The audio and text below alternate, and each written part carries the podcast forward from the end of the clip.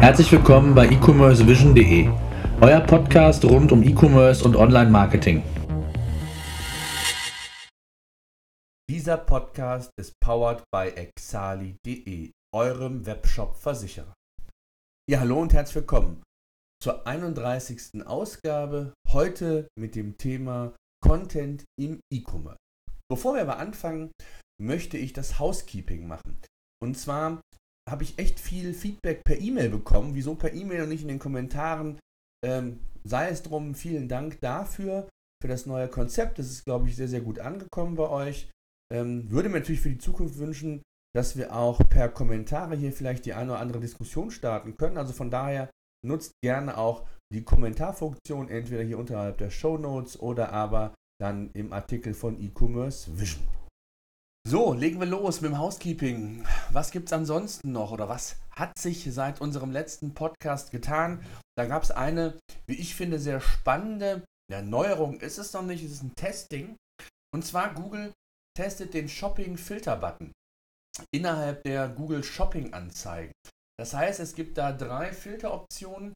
Einmal kann man nach In-Store filtern, das heißt nach Ergebnissen von Händlern, die sich in deiner Nähe befinden. Finde ich ein ganz spannender Aspekt, komme ich gleich noch zu.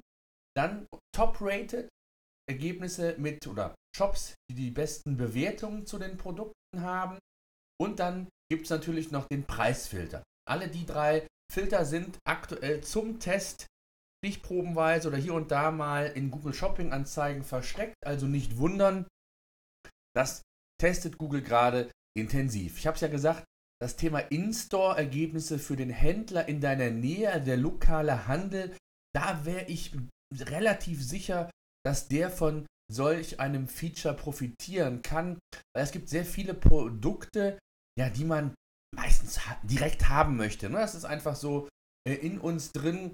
Wenn ich irgendein Produkt habe, habe mich für irgendeins entschieden und es passt auch vom Preis, dann möchte ich es in der Regel haben. Wenn ich das in der Nähe bekomme, muss nur kurz irgendwie kurz in die Stadt und äh, kann es mir dort beim nächsten Händler kaufen oder aber die Alternative ist bei Amazon und Co. zu kaufen und dann noch ein bis zwei Werktage drauf zu warten. Viele haben die Geduld nicht und würden da sicherlich direkt zuschlagen. Also von daher finde ich das ein ganz spannendes Feature und ich bin gespannt, wie die Tests da tatsächlich auch ausfallen werden und ob Google dieses Feature ja quasi ausrollen was gab es noch? Ja, ansonsten habe ich noch einen sehr interessanten Artikel oder eine Studie bei unseren Kollegen von eTailment gelesen. Und zwar den The Future of E-Commerce, The Road to 2026. Also, wie entwickelt sich der E-Commerce bis zum Jahr 2026? Keiner kann in die Glaskugel schauen, aber ich denke mal, drei Aspekte habe ich mir da rausgesucht aus diesem Artikel, die ich ganz spannend finde und von denen ich zum Teil auch glaube, dass sie so eintreffen werden. Die eine Geschichte ist die, oder der eine Punkt ist der, dass der Konsument der Zukunft noch anspruchsvoller als heute wird. Er hat ja heute schon gewisse Erwartungshaltung, auch an Google. Google versucht ja immer relevanter zu werden, nicht nur weil Google das selbst will, sondern weil es auch einfach der Anspruch der Konsumenten ist, die Google nutzen. Also wird das auch im E-Commerce zunehmen, dass das Bewusstsein ja noch anspruchsvoller wird. Man, man erwartet eine ständige Verfügbarkeit, aktiven Service und ja nahtlos auch so das Thema Einkaufserfahrung über alle Kanäle hinweg wird mit Sicherheit ein Thema sein. Was hinzukommt, ist auch so das Thema Einkaufserlebnis mit Eventcharakter. Ähm, wie man das schafft, das wird sich sicherlich zeigen. Es gibt ja hier und da ein paar Ansätze, ähm, wie sich das bis zum Jahr 2026 und in welcher Form entwickelt, das werden wir sehen. Ein zweiter Punkt ist, dass das stationäre Geschäft oder dass die Online-Händler das stationäre Geschäft immer mehr für sich entdecken. Das glaube ich auch. Ähm, hier und da werden ja schon erste Tests mit Pop-up-Stores, Showrooms und so weiter getestet von Pure-Playern und die ihre Erfahrungen sammeln und schauen, ja, wie sich diese Vertriebskanäle nutzen lassen und wie man sie vielleicht auch verzahnen kann. Thema Multichannel ist hier ein Thema und der umgekehrte Weg, dass der stationäre Händler in das E-Commerce-Business einsteigt gestaltet sich ja zum Teil sehr schwer. Das hat natürlich verschiedene Dinge. Das sind feste Strukturen, ähm, auch teilweise gesellschaftliche Strukturen, die ja so eine Offensive im E-Commerce auch vielleicht ein bisschen verhindern. Und da haben es die Pure Player dann äh, oder einfacher, dass sie, wenn sie merken, dass das funktioniert, auch hier vielleicht den umgekehrten Weg einfacher und vielleicht auch professioneller gehen, als umgekehrt die stationären Händler den Weg ins E-Commerce-Business. Das ist aber einfach so eine ja, These, die muss man abwarten, aber die könnte ich mir auch sehr, sehr gut vorstellen. Dann der dritte Punkt, der ist, glaube ich, so, da sind wir uns einig, ähm, dass E-Commerce und M-Commerce verschmelzen, das passiert immer mehr, aber dass der M-Commerce ähm, letztendlich die wichtigste Plattform für Interaktion mit dem Konsumenten werden wird. Ähm, das hängt natürlich auch von der weiteren Entwicklung nicht nur der Devices ab, sondern natürlich auch, was das Thema Datenflat, Datenvolumen im Mobile Commerce angeht. Hier gibt es sicherlich noch einiges, was sich entwickeln muss, aber wir, oder hier sage ich schon, der, der Mobile Commerce oder das mobile. Ja, dann ein ganz spannender Punkt, das ist spannend, ist die Rocket Hauptversammlung gewesen. Ich habe den Hype nicht verstanden. Klar macht Rocket Internet noch Millionen Verluste.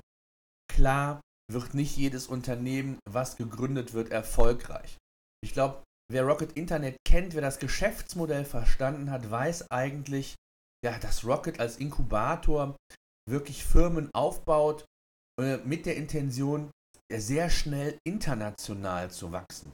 Es gibt natürlich die Option, da sich dahin zu dümpeln in einem Land mit ein paar Millionchen Umsatz. Nee, das ist aber nicht das Geschäftsmodell. Rocket Internet will den großen Player bauen und das in dem jeweiligen Bereich.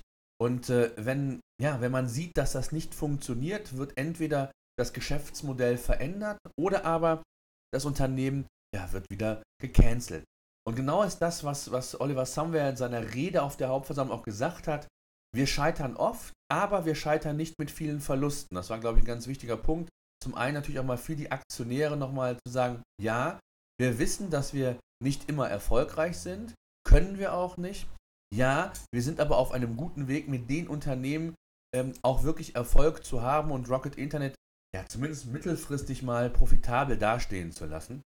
Und ich glaube, ähm, das muss man so ein bisschen verstehen. Klar, es ist die Erwartung oder die Entwicklung von Rocket vielleicht nicht so gewesen, wie man sich das insgesamt vorgestellt hat. Aber ich sehe es jetzt auch nicht so düster wie manch anderes Medium. Von daher würde ich sagen, abwarten und Rocket wird da seinen Weg gehen. Das ist so meine. Dann ja, gab es eine, eine traurige Nachricht. Dress for Less hat Insolvenz angemeldet. Die Textilwirtschaft hat darüber berichtet. Mittlerweile ist es auch in, in anderen Medien nochmal bestätigt worden. Was genau mit den 260 Mitarbeitern passieren wird, das steht noch in den Sternen. Ich hoffe ja, dass es irgendwie weitergeht. Dress for Less war so einer der ersten, gefühlt zumindest. Und wie ich finde, immer auf einem sehr, sehr guten Weg. Und ja, in letzter Zeit wurde es dann tatsächlich etwas ruhiger und vielleicht hat man nicht so richtig den, den richtigen Weg gefunden. Ähm, aber genaue Gründe sind nicht bekannt, woran es genau letztendlich lag. Ähm, ich finde es schade und hoffe sehr auch für die Mitarbeiter, dass es in irgendeiner Form weitergeht. Dann ähm, gibt es ja für die Rakuten Konkurrenz. Es gibt einen polnischen Marktplatz namens Allegro, der in Polen seit 1999 bereits am Markt ist, 14 Millionen Mitglieder dort hat und angekündigt hat, in Deutschland wirklich auch einsteigen zu wollen in den Markt, in den Marktplatzmarkt und somit natürlich unter anderem auch Konkurrent für, zu den Rakuten werden will. Ich bin gespannt, ob die notwendige Substanz dahinter steckt, auch der Atem, der notwendig werden wird, um das Geschäft hier auch in Deutschland zu etablieren. Dann gab es eine, wie ich finde, total überraschende Nachricht, muss ich ganz ehrlich sagen. LinkedIn wurde von Microsoft gekauft. Für 26 Milliarden US-Dollar, 433 Millionen Nutzer weltweit hat das Business- und Karrierenetzwerk LinkedIn. Und ja, es passt eigentlich so ein bisschen zur Strategie seit dem neuen CEO, ähm, dass Microsoft sich immer mehr auf Online-Themen fokussiert, auch Online-Unternehmen kauft Jetzt direkt so ein Schwergewicht hätte ich natürlich nicht gedacht. Und die Frage bleibt, wie geht Microsoft mit LinkedIn um? Beide Unternehmen sollen eigenständig bleiben, das hat Microsoft angekündigt. Ähm, 433 Millionen Nutzer, dazu die vielen, vielen, ich sag's mal, Daten, Informationen zu den Nutzern, die man ja vielleicht sogar auch indirekt nutzen kann. Ob Microsoft da jetzt entsprechend mehr äh, Windows-Pakete verkauft, sei mal dahingestellt, aber es gibt mit Sicherheit Synergien, die man hier im B2B-Geschäft nutzen kann. Wie auch immer das verzahnt wird, bleibt spannend. Ich bin sehr gespannt. Ja, ich würde vorschlagen, wir haben genug geredet. Lass uns zum Hauptteil kommen. Ich freue mich sehr, dass der Christian Thum von der eShot AG zu Gast ist. Ich habe es ja bereits angekündigt. Im Hauptteil geht es um das Thema Content im E-Commerce. Und ja, bevor ich dich vorstelle, Christian, mach's doch selber und dann legen wir los. Hallo, erstmal vielen Dank. Freut mich, dass ich, dass ich hier sein kann. Mein Name ist Christian. Ich bin äh, Vorstand und Mitgründer von der eShot AG. Wir beschäftigen uns mit, mit Content, das heißt im, im engeren Sinne mit der Erstellung von Fotos, Bildern, Anlage von Stammdaten, alles was im Backend, im Shopsystem äh, mit den Daten zu tun hat. Darum kümmern wir uns und sind quasi kümmern uns um die visuellen Schnittpunkte, die der Kunde mit dem Shop hat. Okay. Gut. Gut. Das heißt, ähm, ich sag mal, Content im E-Commerce ist ja immer so ein, ja, ein ganz breites Spektrum. Ne? Also ich sag mal, angefangen von äh, Produkt- oder Artikeltexten bis hin zu Bildern, 360 Grad Bildern, Videos. Ähm, was sind so deine Erfahrungen im E-Commerce? Was ist wirklich da gefragt? Also was ist Content im E-Commerce? Ist es, ist es die gleiche Schnittstelle wie ich sag mal bei klassischen Seiten? Oder ist es doch eher begrenzter äh, weil ich eben einen Shop habe und weil ich Produkte habe und darauf muss ich alles letztendlich abstimmen. Was würdest du sagen? Richtig, also das ist ja erstmal eine äh, richtige Feststellung, die du da getroffen hast. Content ist ein sehr weit gestreuter Begriff und es gibt ja durchaus verschiedene Vorstellungen, was, was hinter Content steht. So, und ich glaube, in Online-Shops ist klar, da steht für uns Content im, im ersten Sinne das Bild, das steht im Vordergrund, das äh, verbindet den Kunden mit dem, mit dem Artikel sozusagen. Das ist sein Fenster in den Shop rein zu den Artikeln. Und natürlich geht es dann weiter mit, mit Produkttexten. Das sind so die zwei Hauptsäulen für uns. Und dann kommen die ganzen Punkte, die der Kunde im Shop nicht sieht, wie zum Beispiel die Produktanlage im Shopsystem, ähm, die Attribute, die hinterlegt werden müssen. Äh, wie kommt bei größeren Online-Shops ist natürlich dann auch immer die Challenge, wie bekommt man eine, eine, große Anzahl von Daten, also in dem Fall Bilder, Texte, was auch immer, ähm, gesammelt und strukturiert in das Shop-System auf Systemseite. Es mag bei einem Shop mit 1000 Artikel irgendwie gut von Hand gehen. Je größer der Shop wird, desto komplexer ist es natürlich auch, die großen Datenmengen zu handeln und die Übersicht noch zu bewahren. Und mit den Dingen beschäftigen wir uns jeden Tag. Genau. Mhm. Okay. Ähm, lass uns nochmal bei dem Thema, du sagtest ja auch selbst, Artikel, Texte, Bilder, das ist so ja das Hauptthema für viele Shopbetreiber. Ähm, und viele machen ja den Fehler, insbesondere kleine Shops, ähm, dass sie ja mehr oder weniger eins zu eins die Artikeltexte und Bilddaten von den Herstellern nehmen. Ähm, ist nicht nur in Sachen ähm, SEO und, und, und ähm, Duplicated Content ein Problem, sondern meist ja auch, ja, ich sag mal, langweilig. Ne? Also man, unter, man unterscheidet sich gar nicht mehr von anderen Shopbetreibern und äh, mittlerweile ist es ja so, dass es ja schon ja, nahezu, in, in, in welcher Branche du dich da befindest, äh, sind die Produkte einfach substituierbar, beziehungsweise die Händler. Und ähm, wie wichtig ist das Thema Content und vor allen Dingen uniker Content? Ja, das ist ein super Punkt. Ähm, das stellen wir nämlich auch eigentlich nahezu jede Woche fest, dass ähm, das Thema Content-Erstellung, also in dem Fall tatsächlich Bilder, wie du schon richtig gesagt hast, viele verwenden vorhandenes, vorhandenes Material, fragen sich nicht, machen wir uns damit einzigartig, ist das gut, was wir da tun? Oft hat man das Gefühl, Content wird als ein notwendiges Übel verstanden, was man braucht, um Online-Shop äh, irgendwie mit Leben zu befüllen.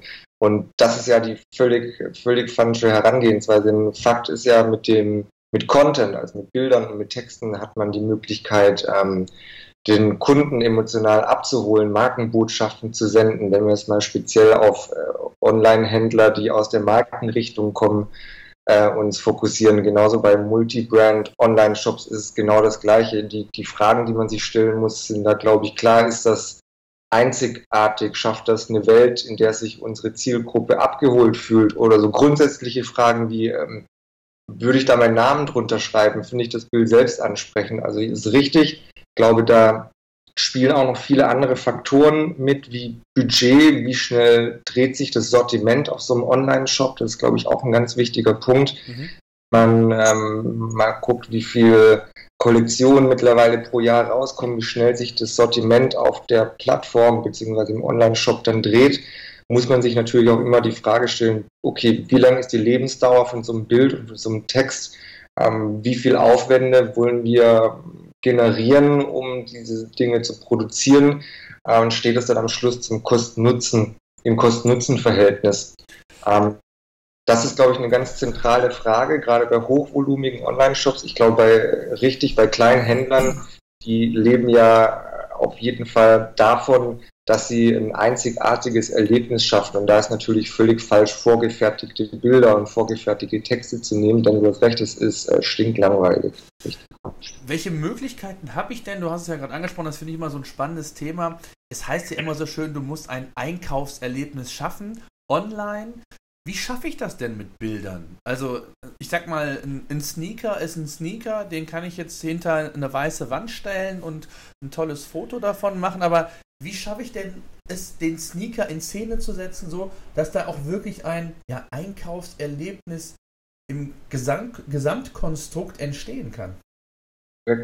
Also ein, ein, Sneaker wird immer ein Sneaker bleiben, das ist, das ist richtig. Und ähm, da muss man sicher auch unterscheiden. Jemand, der auf Amazon einen Sneaker kauft, dem ist das Bild und der Text wahrscheinlich äh, ist für ihn zweitrangig, denn der sucht gezielt nach diesem Sneaker und will den haben und kauft den dann im Online-Shop XY ähm, suchen Leute nach Sneaker und lassen sich dann inspirieren. Das heißt, die, die, wissen, sie haben ein Bedürfnis, was sie jetzt befriedigen wollen, in dem Fall der Sneaker, und schauen sich dann äh, die Dinge an. Und dann gibt es natürlich verschiedene Möglichkeiten. Ich finde ein ganz gutes Beispiel, um das vielleicht mal bild, bildlich zu machen.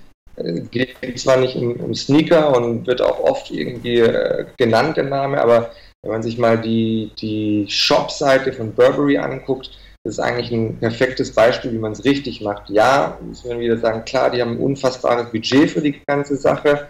Das ist auch richtig. Dennoch ist es so eine Art Benchmark, kann man sagen. Wenn man auf die Seite geht, man hat sofort große, flächige Bilder.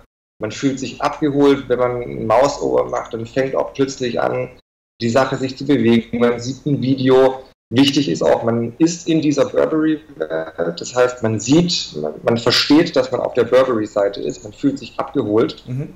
und man wird halt auch emotional in diese Burberry-Welt mit reingenommen. Und das spiegelt eigentlich schön so dieses Corporate, die Corporate Identity von Burberry auch wieder, egal ob man jetzt den Shop anguckt, die, den normalen Internetauftritt, die Stores, die es gibt, die Werbespots, die man sieht, die finden alle in dieser Welt statt und ich finde, es ist einer der wenigen Online-Auftritte, der es perfekt schafft, in allen Kategorien und in allen Punkten diese Welt da wiederzuspiegeln. So. Mhm. Und ähm, wenn ich einen Trenchcoat kaufen will, dann bin ich auf der Seite auf jeden Fall richtig aufgehoben und fühle mich abgeholt. So.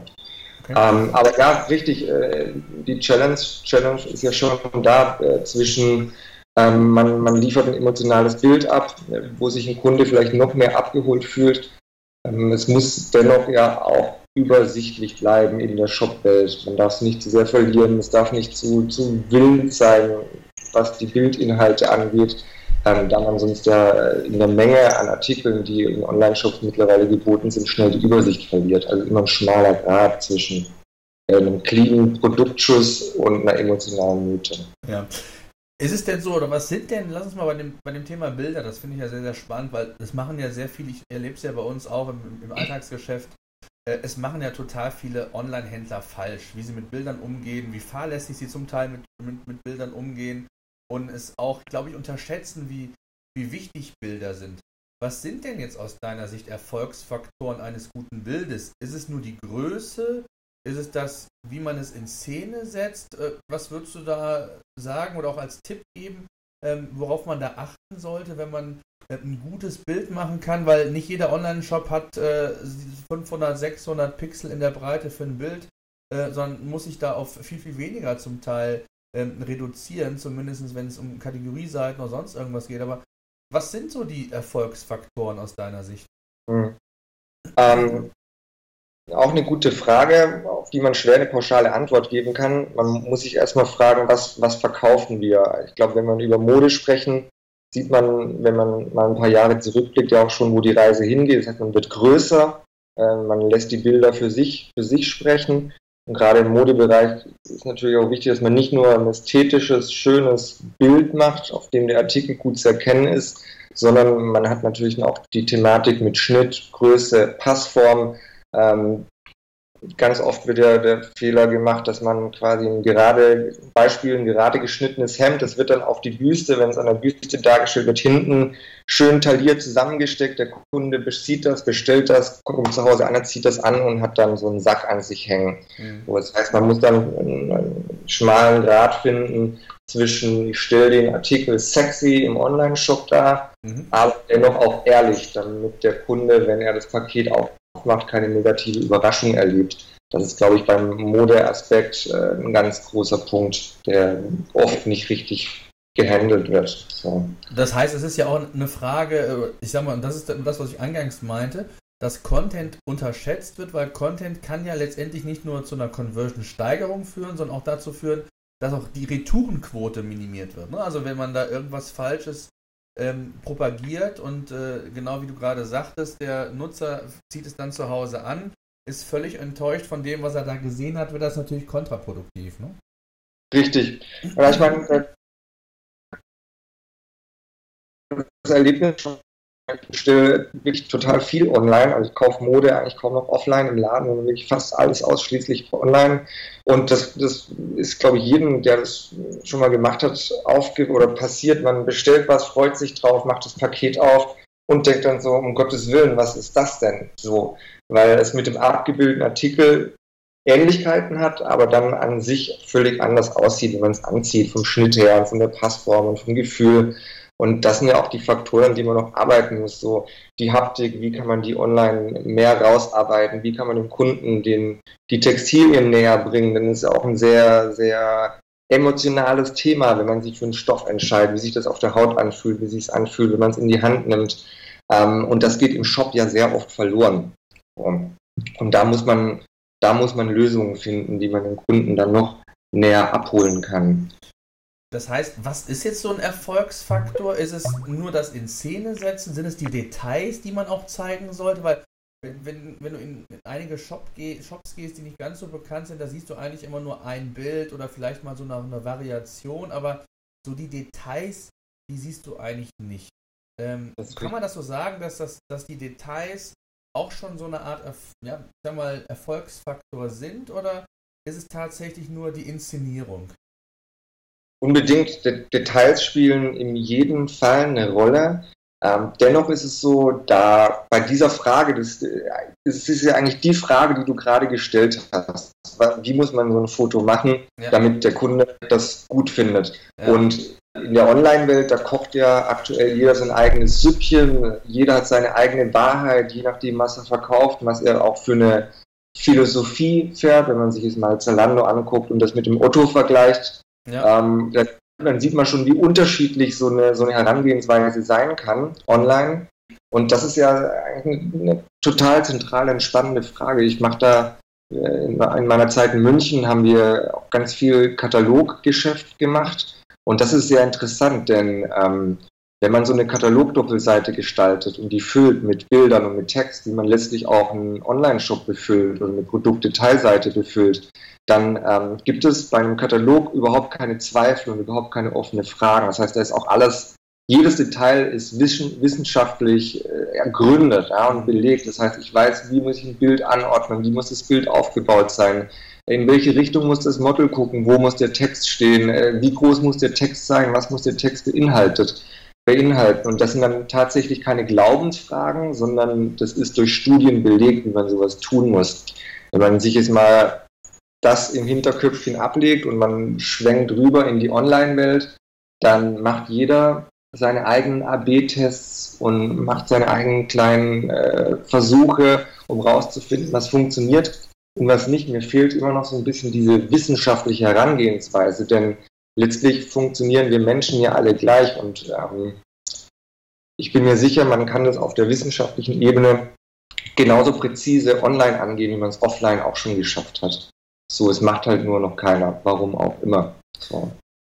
Was meinst du konkret mit, mit Wissenschaft? Also ich sag mal so, du kannst ja schon sehr, sehr vieles, ich sag mal, tracken und genau wie du sagtest, AB-Tests umsetzen. Theoretisch könntest du ja sogar okay. sagen, ich blende verschiedene Bilder ein und suche mir das Bild, was am häufigsten angeklickt wird oder wie auch immer angeschaut wird und was die, oder das Bild, welches die höchsten Conversion Rates hat. Wie würdest du denn da konkret rangehen? Also noch, noch detaillierter, noch spezifischer? Ja, das ist wichtig. Viele Kunden von uns machen das ja durchaus auch, dass sie AB-Tests auch in großem Umfang fahren, jetzt nicht nur was Bildmaterial angeht, sondern auch, äh, wie gestaltet man äh, Layout und so weiter, ja. Hörst du mich? Ja, ich höre dich. Layout, ich habe schon genau. Hm, ja. Okay, super.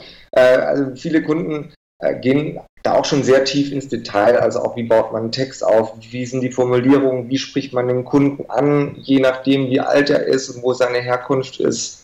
ist äh, und das ist halt schwierig, weil das keine wissenschaftlichen Belege sind. Das ist immer noch, da hängen so viele Kleinigkeiten, so viele Faktoren dran und da fehlt mir so ein bisschen der wissenschaftliche Hintergrund. Wenn man jetzt mal auf den Katalogbereich nochmal zurückgeht, das sind halt offizielle Studien, die durchgeführt wurden und die sind verlässlich und die funktionieren und man weiß in Zahlen, dass die funktionieren. Online ähm, ist jede, jeder Online-Shop so eine kleine Insel für sich. Die hm. gucken andere Leute an in verschiedenen Altersgruppen, die haben ähm, verschiedene Vorstellungen, wie sowas strukturiert sein muss. Da muss man schon sehr individuell sein. Ich glaube, aktuell bei den Wissenshorizont, der uns aktuell zur Verfügung steht, ist es schon der richtige Weg, ähm, da experimentierfreudig zu sein, viel zu, viel zu testen, die vorhandene Technologie, die zur Verfügung steht, auch zu nutzen muss man auch sagen, da steckst du viel tiefer drin als ich, als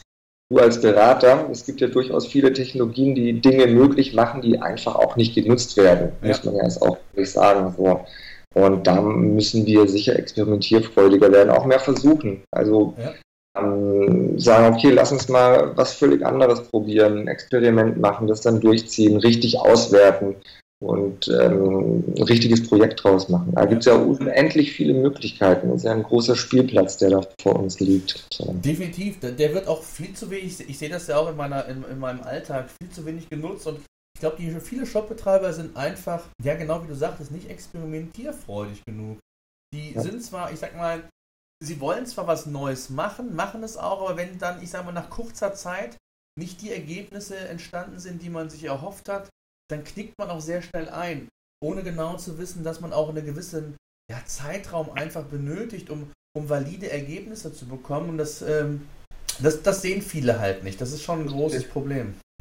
Richtig. Oder wenn Sie, also auch ein, ist ein super Punkt, genau, das ist vollkommen richtig und das beobachten ja nicht nur wir, sondern auch du und viele andere.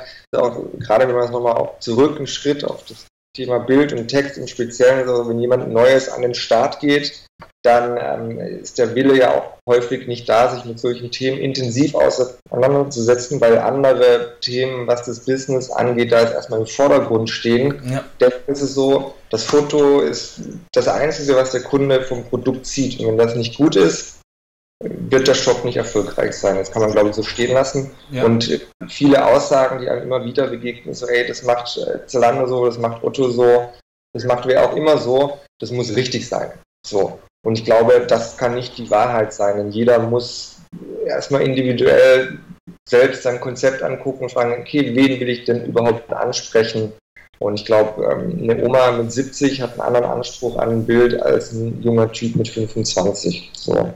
Und das sind halt die Dinge, mit denen man sich dann auseinandersetzen muss. Und oh, man, man kann so viele Dinge machen, Umfragen, mal die Kunden angehen, in die Fußgängerzone gehen und den Leuten Fotos zeigen. Also jetzt mal wirklich so hemdsärmlich an die Sache rangehen und Leute einfach von der Straße ziehen und nach Meinungen fragen. Was auch immer, es gibt, das meinte ich damit, dass der Spielplatz ist so groß, man kann so viele Dinge machen, mhm. muss es halt nur tun. Ja. Definitiv. Wie ist das? Ähm, lass uns nochmal bei den Bildern bleiben, wobei ich gleich auch nochmal äh, ein paar andere Content-Formate nochmal mit dir kurz besprechen will. Aber ähm, Thema Bilder und Mobile. Mhm. Ist ja auch eine ganz spannende Geschichte. Ähm, wie sollte man die Bilder aufbereiten, dass sie auch, ich sag mal, device-übergreifend äh, nutzbar sind, dass sie äh, trotzdem noch eine gewisse Qualität haben, auch was vielleicht den SEO-Faktor anbelangt. Ähm, mhm. Was ist so da ein Tipp von dir? Na, ich glaube, das Thema ist eigentlich mittlerweile ab, abgefrühstückt. Da ranken sich ja viele Gerüchte auch, die hartnäckig, die rumgehen.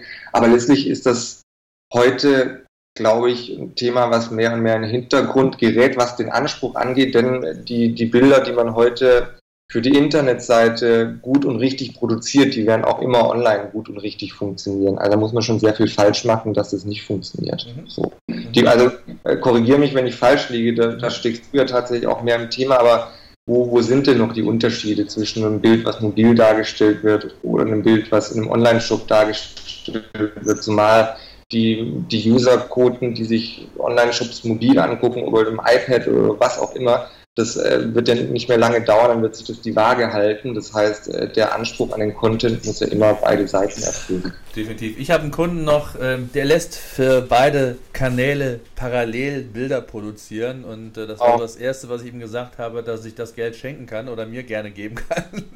Wow. Ähm, Wahnsinn, was das also auch alles kostet. Also deswegen, es gibt immer noch wieder so Gedankengänge, dass man da irgendwie ja, ich sag mal, in mehreren Kanälen denken muss. Es ist zum Teil mhm. zwar so, aber ähm, ich glaube in dem Fall, genau wie du sagtest, ähm, ist das eigentlich schon ja, gegessen. Äh, ja. was, mich, was mich viel mehr interessiert und was ich ein spannendes Thema finde, ist das Thema Videos im E-Commerce. Es mhm. ist ja letztendlich auch eine Form von Content. Ähm, es hat sich aber noch nicht so richtig durchgesetzt. Ne? Wenn, man, wenn man so rausschaut, klar, es gibt viele, äh, die es versucht haben. Es wurde auch schon mal wieder gehypt, zu sagen, jetzt ist Video das neue Vehikel und das wird die Bilder ersetzen. Ähm, bislang war es nicht der Fall. Das ist genauso wie mit dem Thema äh, Multi-Channel-Konzepte. Es wurde in den letzten Jahren immer wieder gehypt, aber so richtig durchgesetzt mit dem Konzept, mit dem Killer-Konzept hat sich das auch nicht. Wie siehst du das mit dem Thema Video? Ja, das Thema Video, also wie du gesagt hast, es war mal ein Trend. Ich glaube 2009 oder 2010, da ist das so losgegangen, da wollte jeder Videos haben und man hat es ja eine Zeit lang auch mal durchaus häufig in den gängigen Shops gesehen, dass man Videos gezeigt hat. Ja. In die letzten Jahre, in den letzten Jahren ist sicher heraus hervorgegangen, dass das nach wie vor für gewisse Produktgruppen ein tolles Medium sein kann, es ist aber auch so, dass gerade, wenn wir jetzt mal beim Thema Mode bleiben, kann man mit sechs Bildern wesentlich mehr Informationen als mit einem Video, wo jemand äh, ein Hemd anhat und einmal quer durchs Bild läuft. Da muss man sich auch fragen, okay, wo ist der Mehrwert für den Kunden? Ja, er sieht, wie es in Bewegung wirkt. Fakt ist aber, mit sechs Fotos, mit ein paar mehr Details kann man den Artikel dem Kunden viel näher bringen als in einem Video. Und dann kommt noch mit dazu, die Kosten, um ein Video zu produzieren, sind halt auch weitaus höher als Bildkosten. So. Und wenn man da über Mengenproduktion spricht, dann ähm, hat das dann auch schon eine Relevanz in der Größenordnung. Ja, und, und das ist noch ein ganz anderer Punkt, den, den ich auch immer wieder anbringe. Ähm, ich sehe es immer wieder, wenn du im Zug in der Bahn bist und äh, die Mädels schauen sich irgendwie Online-Shops an äh, und nach Fashion-Produkten. Ähm, Wer hat denn heute unbegrenzt in der Bahn, egal wo, unbegrenzt Datentraffic? Videos schlucken einfach auch viel, viel mehr Daten. Und ähm, klar kannst du dir zwei, drei Videos angucken, aber die meisten, gerade auch jüngere Zielgruppen, haben nicht 6, 8 Gigabyte Datenvolumen im Monat. Äh, und das wäre nach einer Woche aufgebraucht. Also es ist auch, glaube ich, gerade der mobile Faktor und Videos ist noch nicht so weit. Das wird vielleicht irgendwann mal kommen. Aber aktuell ist es einfach noch so, es gibt noch zu viele Barrieren, als dass das dann wirklich auch, ja, ich sage jetzt mal, device-übergreifend oder kanalübergreifend auch erfolgreich sein kann. Ja, korrekt, das ist ein super Punkt, ähm, den du angesprochen hast. Kommt natürlich mit dazu. Den Punkt, den Aspekt habe ich noch gar nicht so äh, be beachtet, aber ist natürlich richtig. Klar, das ist natürlich auch eine Frage von Traffic und von Verfügbarkeit und von ähm, Verfügbarkeit für den Nutzer letztlich, ist recht, damit schneidet man sich dann auch eine große, große Zielgruppe ab, die mobil, also wirklich voll mobil unterwegs ist. Ja, genau. Und die Mobilzahlen, die steigen ja nun mal. Ne? Ich meine, äh, wir wissen ja alle hm, den Anteil von Zalando im Mobile-Geschäft. Und stelle man sich mal vor, äh, Zalando würde nur noch Videos produzieren. Ja, ich weiß nicht, ob das äh, produktiv wäre oder effizient. Ja, richtig. Das ist auch ein äh, super Beispiel. Wir hatten, ähm, das war glaube ich 2009 sogar, da hatten wir ein riesen Videoprojekt für Zalando. Da haben wir tausende von Schuhen, haben wir in 360 Grad am Modell Videos gedreht, Mädchen, die durchs Bild laufen, tausend Sachen probiert. Ähm, und das waren auch relativ schnell wieder vorbei. So. Ja. Das zeigt es, äh, die werden da sicher intensiv getestet haben, da gehe ich von aus. Und äh, das zeigt ja, wohin die Reise gehen kann. Ja. So. Lass uns mal einmal vielleicht noch ganz kurz auch mal so ein bisschen auf das Thema Text, also Produkttexte hingehen. Ähm, das ist ja auch genauso wie Bilder, gibt es ja auch da verschiedene ja, Szenarien, Dinge, worauf man achten sollte. Das geht ja bis dahin gehen zu sagen, äh, informiert deinen Kunden vollkommen ausreichend, damit die Conversion besser wird, damit keine Fragen aufkommen, damit die Retourenquote gesenkt werden kann. Hast du da einen Tipp, was da Erfolgsfaktoren sind, worauf man da unbedingt, ich sag mal, was die Basis anbelangt, achten sollte? Auch hier gibt es völlig verschiedene Herangehensweise. Ähm, wichtig ist ehrlich zu sein, nichts zu schön. Also es ist meine, meine persönliche Empfehlung, nichts zu schön, nichts zu verstecken, nichts irgendwie versuchen zu überlagern, sondern ähm, wenn ein T-Shirt halt nicht das aus dem besten Material gemacht ist und einen gewissen Nachteil auch mit sich bringt, äh, finde ich, spricht da nichts dagegen, den auch zu nennen. Das ist ja nur gut für alle Seiten. Das ist für den Kunden gut, weil er vorher schon weiß, auf was er sich einlässt. Und das ist für den Shopbetreiber gut, weil er damit die Retouren senken wird. Das ist ja klar. Ja. So. Oder wenn halt ein Artikel übermäßig groß ausfällt oder zum Teil schlecht verarbeitet sein kann, was den Schnitt angeht. Das kommt ja relativ häufig vor, dass äh, wenn T-Shirt, je nachdem, wo sie hergestellt wurden oder die Charge, mit der ist irgendwas schiefgelaufen, dass die tatsächlich Probleme haben, was den Schnitt angeht. Sowas traut sich aktuell noch niemand zu nennen. Aber warum nicht? Also warum soll ich nicht sagen, hey, das T-Shirt ist günstig, dafür kann es vorkommen, dass der Schnitt nicht hundertprozentig ist. Das ist doch auch für den Kunden völlig in Ordnung. Ja. So. Ähm, und da sträuben sich, glaube ich, noch viele, da auch so negative Aspekte mit reinzubringen. Ich glaube, es ist aber ein wichtiger Punkt, den man auch lernen muss, da ehrlich zu sein dem Kunden gegenüber, weil es gibt keinen Grund, das nicht zu sein. Es ist mhm. eher falsch, da irgendwas zu, zu verstecken. Und dann auch hier wieder gleiches Thema mit dem Bild. Ähm, da gibt es viele Wahrheiten. Es gibt Shops, die haben wirklich nur das rechtlich Nötige drinstehen und es gibt wieder Shops, die schreiben da fast eine Zweiseite an Produktbeschreibung. Ich glaube, ähm, man muss da machen, was Sinn macht, auch blöd sich anhört. Ist mein Text besser als der Rest? Hat der einen wirklichen Mehrwert für den Kunden? Oder schreibe ich den Text nur, weil ich glaube, ich muss einen Text haben, um den Artikel zu beschreiben, weil es alle anderen auch haben? Dann kann ich es nämlich auch bleiben lassen. So, das sind halt so ganz viele Fragen, die man sich da stellen muss. Liest man den Text gerne wie lang ist der Text? Muss ich überhaupt gewisse Sachen erwähnen? Würde ich, also das sind die ganzen Sachen, die man sich fragen muss. Struktur, Textstil, Länge. Ähm, und letztlich ist es wie ein Bild. Also ich glaube, da gibt es viele, viele Wahrheiten. Es kommt darauf an, was man verkauft. Ein, ein Konrad Elektronikversand, der einen Online-Shop hat, dem seine Produkte haben sicher eine viel höhere Notwendigkeit nach einem ausführlichen Text, als wenn ich jetzt weiße T-Shirts verkaufe. Ja. So. Ja. Ja. Muss man sich auch fragen, was, was wünscht sich der Kunde? Ich glaube, ein, ein, Mädchen mit 17, 18, was sich ein Kleid bestellt, ähm, der ist wichtig zu wissen, aus was für ein Material ist das, wie fällt das Ding aus. Äh, und dann spricht, glaube ich, das Bild da für sich, wohingegen jemand, äh, 35-Jähriger, der sich einen Verstärker bei Konrad Elektronik bestellt, dem geht es da wahrscheinlich weniger um das Bild als mehr um die Inhalte, die technischen. So. Das sind die wichtigen Fragen bei, bei Produkttexten. So. Und es geht, ja, es geht ja sogar weiter. Der Klassiker ist ja eigentlich der, wenn du mit einer SEO-Agentur an einem Tisch sitzt, äh, kommt immer sehr häufig die Diskussion, gerade bei Shops, brauche ich eine Kategoriebeschreibung, ja oder nein? In der Regel zerstört sie ja so in der Regel das Layout, ne, weil es eigentlich, eigentlich passt der Text nicht irgendwo hin, sondern ich möchte ja eigentlich Bilder zeigen. Und wenn es aus SEO-Sicht geht, ist es natürlich wunderbar, weil Google das entsprechend vielleicht noch besser indexiert.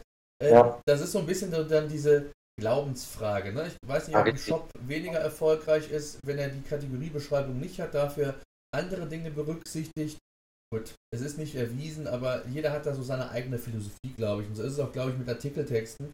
Ähm, ich glaube, wichtig in dem Zusammenhang ist einfach zu sagen, äh, man muss sehr viel testen und, man, und das ist genau der Punkt. Man darf nicht blind einfach drauf losproduzieren, irgendwie glauben, dass das genau richtig ist, nur weil ich das glaube und der Auffassung bin, dass genau der Weg der richtige ist, sondern man muss einfach ja, hören, was will der Nutzer und wie reagiert der Nutzer darauf. Und das machen, glaube ich, die wenigsten. Und da scheitern viele dran, weil die lassen einfach Content produzieren en masse ähm, in, in irgendeine Richtung, ohne wirklich ja, zu, zu überprüfen, ob das der richtige Weg ist oder nicht. Ne? Korrekt. Dein Beispiel mit den, mit den Kategorietexten ist eigentlich ein richtig gutes, denn ähm, ja, es gibt die Argumente, die hier auf dem Tisch liegen, die dafür und dagegen sprechen. Aber mal ehrlich, Fakt ist doch der, ich würde mal sagen, mindestens die Hälfte aller, die einen langen Text für ihre Kategorieseite hat, ähm, hat sich noch nie gefragt, mache ich das eigentlich, weil es alle so machen? Brauchen wir das wirklich? Macht das überhaupt Sinn, so einen Text zu haben? Und für was brauchen wir ihn außer für Google? So. Also es sind ja schon Fragen, die man sich immer wieder stellen muss. Genau. Machen wir, machen wir das gerade, weil es alle machen, weil wir das irgendwie glauben, dass es richtig ist, oder macht es wirklich Sinn für uns? So. Weil ganz ehrlich, also da müssen wir ja auch mal prüfen, aber welcher Kunde liest sich denn so einen Kategorietext durch? Ist mal ganz ehrlich. Keine, keine, ja, in, der Regel also, ist es, in der Regel ist es, so ist meine Erfahrung, ist es wirklich über die SEO-Agentur getrieben, ne? weil die versucht, den Kunden zu beraten versucht ihm zu sagen, äh, hier sind sehr viele Texte, äh, sehr viele Bilder, sehr viele Daten, Preise, aber ja. das ist nicht das, was Google will. Ne? Und, und wenn ich mit der, mit der Kategorieseite gelistet bin, dann ist das ja für mich im Grunde genommen so eine Einstiegsseite, um Umsatz zu generieren. Und das sind dann immer so oftmals die Argumente, aber da werden, glaube ich, viele Aspekte ja nicht berücksichtigt, weil es so dieses gesamte Konstrukt von Online-Shop einfach angeht. Ja, richtig.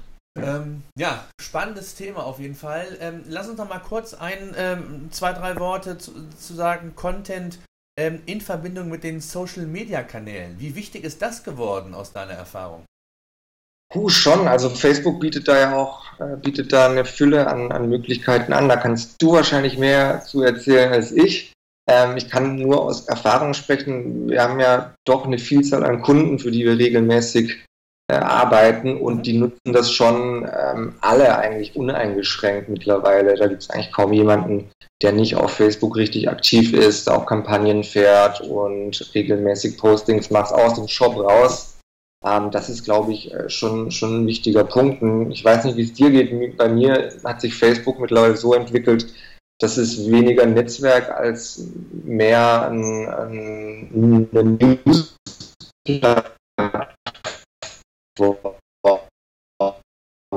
mittlerweile mich ich sehe ähm, Sachen aus verschiedenen Blogs. Ich sehe Themen, die mich interessieren, Mode, Schuhe, also alles Mögliche. Nur we immer weniger von, von Menschen, die ich kenne, sozusagen. Ja. ja auch, äh, da sieht man auch, wo die Reise hingeht. Vielleicht kannst du auch mal was äh, dazu sagen. Ich finde es eigentlich ein ganz spannendes Thema. Mir persönlich geht das auf jeden Fall so bei Facebook. Deswegen glaube ich, ist es ein super wichtiger Punkt.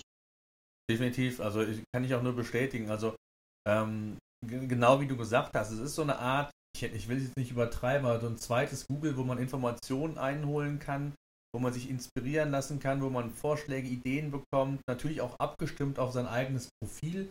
Das ist natürlich der große Vorteil ähm, bei Facebook, weil natürlich alle Informationen vorhanden sind. Äh, von daher wird sich das aus meiner Sicht nochmal relativ deutlich entwickeln können. Ähm, auch hier ist meine Erfahrung, alle wollen jetzt die, auf dieses Schiene Video und Facebook aufspringen. Aber auch da gleiches ähm, sollte man, glaube ich, erst noch vorsichtig agieren. Auch das könnte erstmal nur so ein Hype werden. Und ähm, ob das dann tatsächlich äh, sich durchsetzen wird, muss man, glaube ich, auch hier erst nochmal abwarten, denke ich. Ähm, vielleicht nochmal eine letzte Frage, die ich eigentlich immer allen stelle, wenn es ums Thema E-Commerce geht. Ähm, aber jetzt speziell mal ähm, fokussiert auf das Thema Content im E-Commerce. Was glaubst du, wohin wird die Reise gehen? Also wie wird der Content sich in den nächsten drei bis fünf Jahren verändern? Also werden wir da immer noch von 360-Grad-Bildern sprechen oder von klassischen Bildern? Ähm, reden wir von, in Anführungszeichen, einfachen klassischen Artikeltexten? Sind die Videos dann schon so weit oder kommt was ganz anderes? Was ist so deine Einschätzung? Na, ähm, ich glaube, eine Frage, die man sich im Vorfeld auch nochmal stellen muss, ist, wie, wie schnell geht die Kurve der Technologie nach oben. Ja. Ähm, das Bild wird uns noch viele Jahre begleiten, da bin ich mir sicher, weil das für den Menschen einfach wahrzunehmen ist und verständlich ist und man hat keine technischen Barrieren, jeder versteht das, man hat keine Hürden, was, was technologische Hilfsmittel angeht.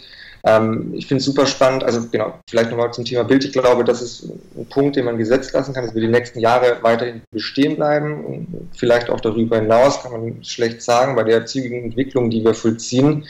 Ähm, ich finde ein super spannendes Thema ist virtuelle Realität. Mhm. Ich kann mir vorstellen, dass das eine richtig große Sachen, Sache werden kann die nächsten Jahre, zumal hier die, die äh, technologischen Sprünge immer größer werden, die wir da machen.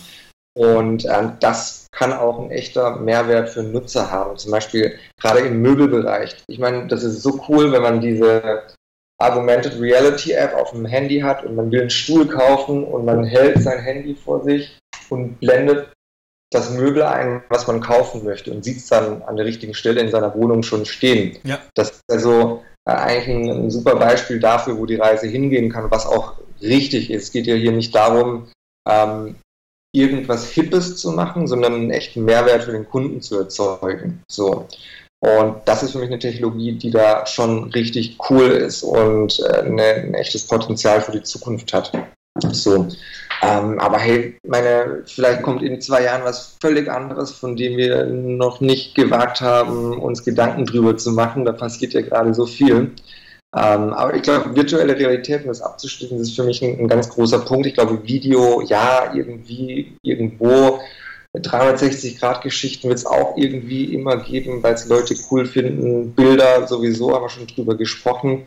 Und was es dann noch alles aus diesem Technologiepool gibt, äh, das ist hochspannend und ähm, ich glaube, die virtuelle Realität gehört da in jedem Fall dazu.